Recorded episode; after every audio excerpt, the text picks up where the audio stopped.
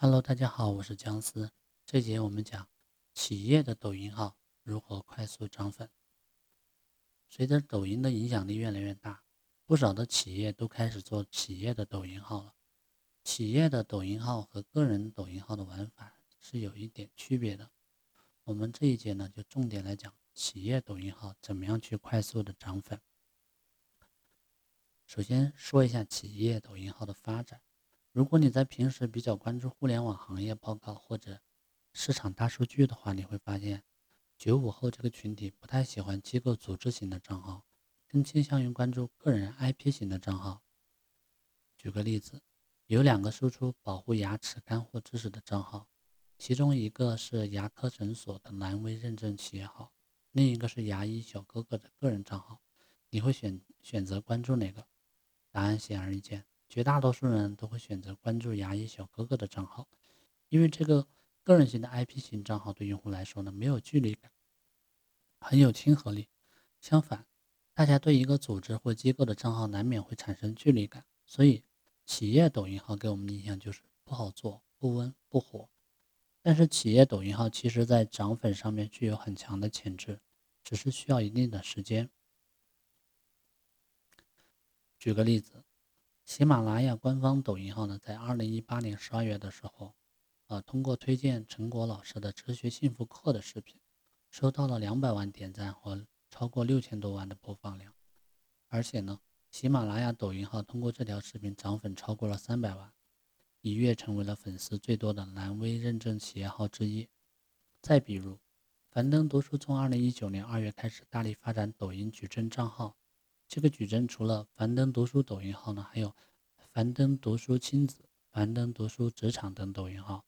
这样的矩阵规划呢，让樊登读书账音，让樊登读书抖音正矩阵账号呢，以每个月至少五十万的粉丝的速度在增长，帮助品牌迅速的吸引抖音用户。从以上的例子就可以看出来，其实企业的抖音号在短时间内不温不火是很正常的，就算是知名企业也不例外。因此，我们不用因为前期流量不大而烦恼。企业抖音号只有用心做好每一条内容，逐渐的拉近与受众的距离，之后呢，才会实现爆发性的增长，从而呢，去带动整体的流量。企业做抖音号无非有两个大的需求：一个是宣传和推广企业的品牌或者产品，增加曝光量，加强目标受众的认知；第二个是通过抖音上的各种变现渠道去增加产品的销量。其实对企业来说，第一个需求更重要。我们都知道，抖音用户普遍较年轻，三十五岁以下的用户超过了百分之九十。这部分用户呢，是推动社会发展的重要群体，同时呢，也是企业潜在的消费群体。企业通过抖音与这些人交流，加深他们对企业的印象，这对品牌的长远发展会起到很大的帮助的作用。第二呢，企业抖音号的人设定位。前面提过人设定位，也是运营抖抖音号啊非常重要的环节，但是对于企业抖音号呢也不例外。抖音的主流用户呢不是很喜欢机构组织型的账号，他们呢更偏爱人格化很强烈的账号。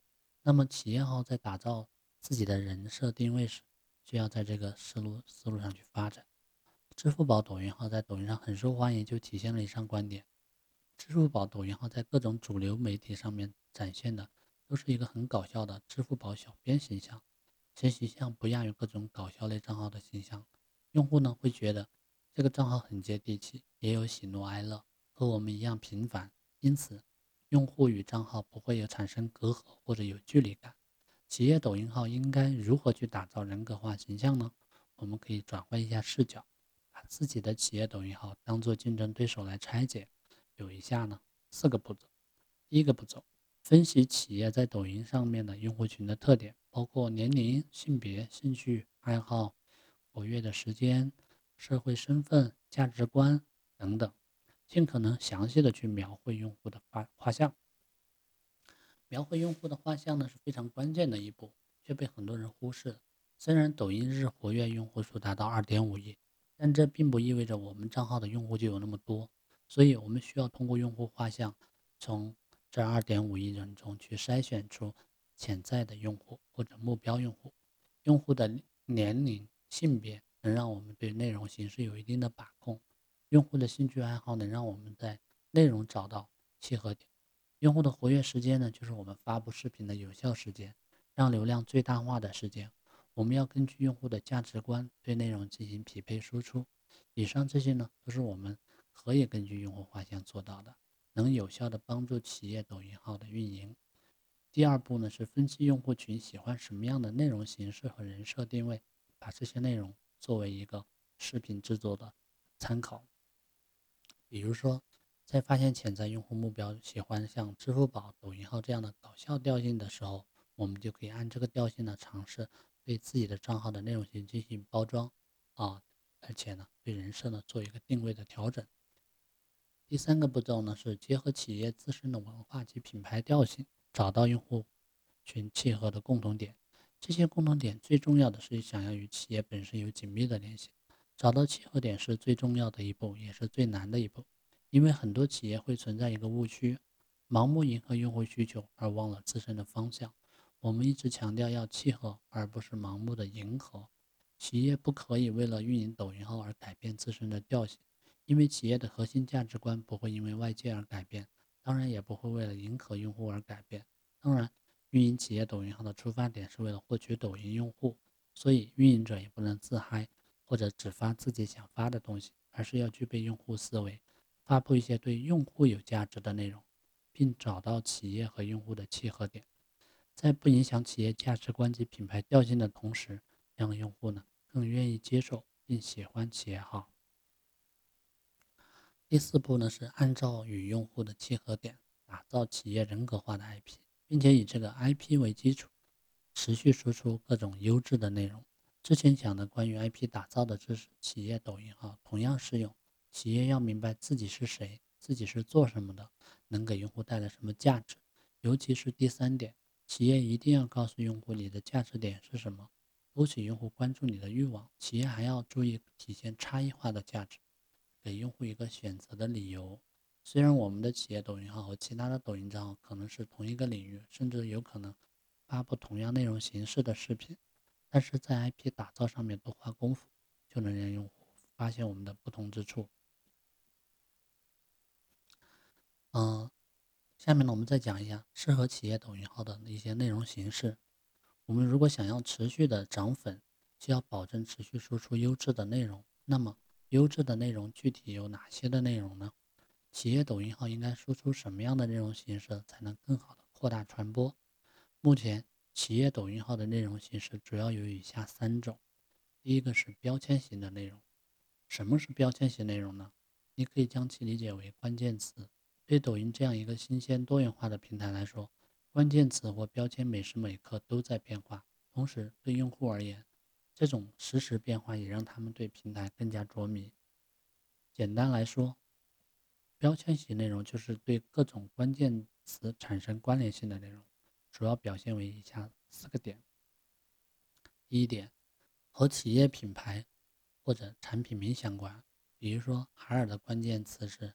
家电、厨电等，樊登读书的关键词是读书、阅读等。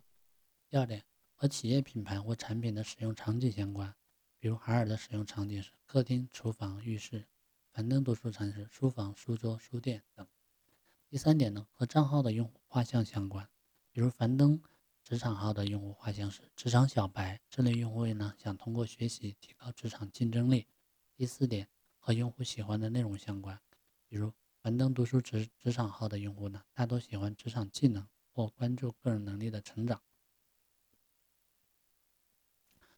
以上这四点都属于标签型的内容，我们可以呃找到其中的关键词，将这些关键词呢当做标签来定位我们的内容形式。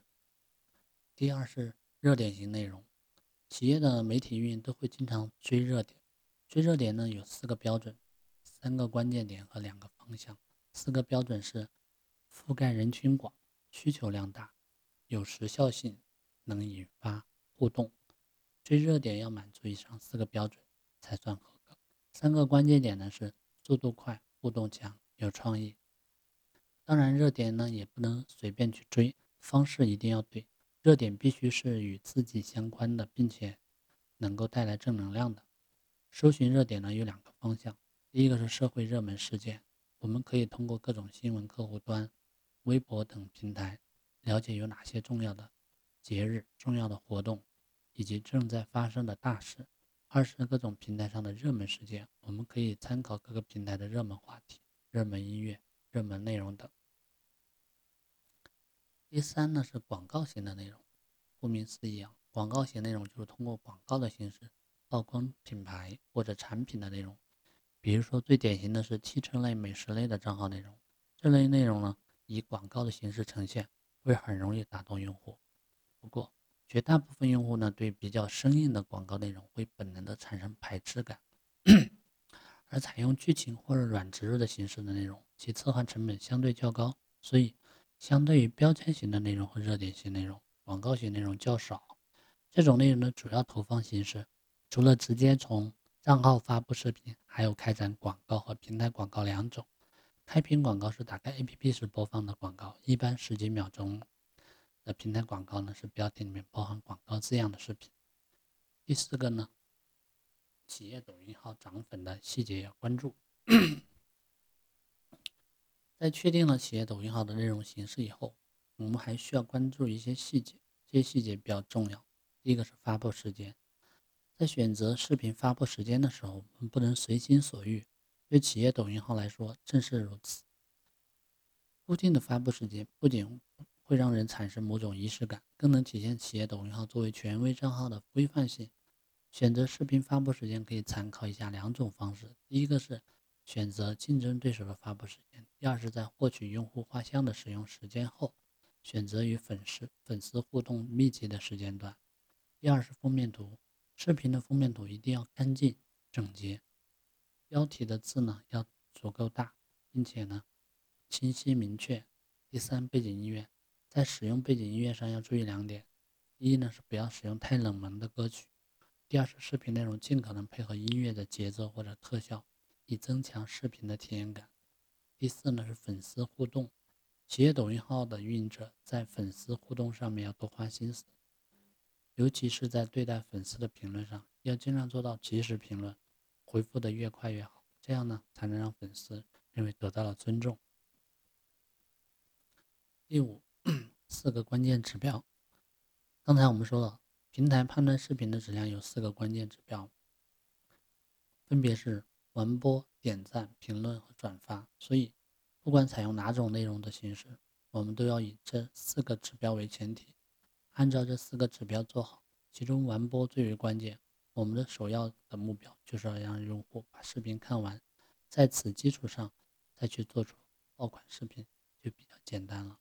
如果不清楚什么是完播、点赞、评论、转发，怎么样去提高这四个关键指标，可以去看收听我前面的节目。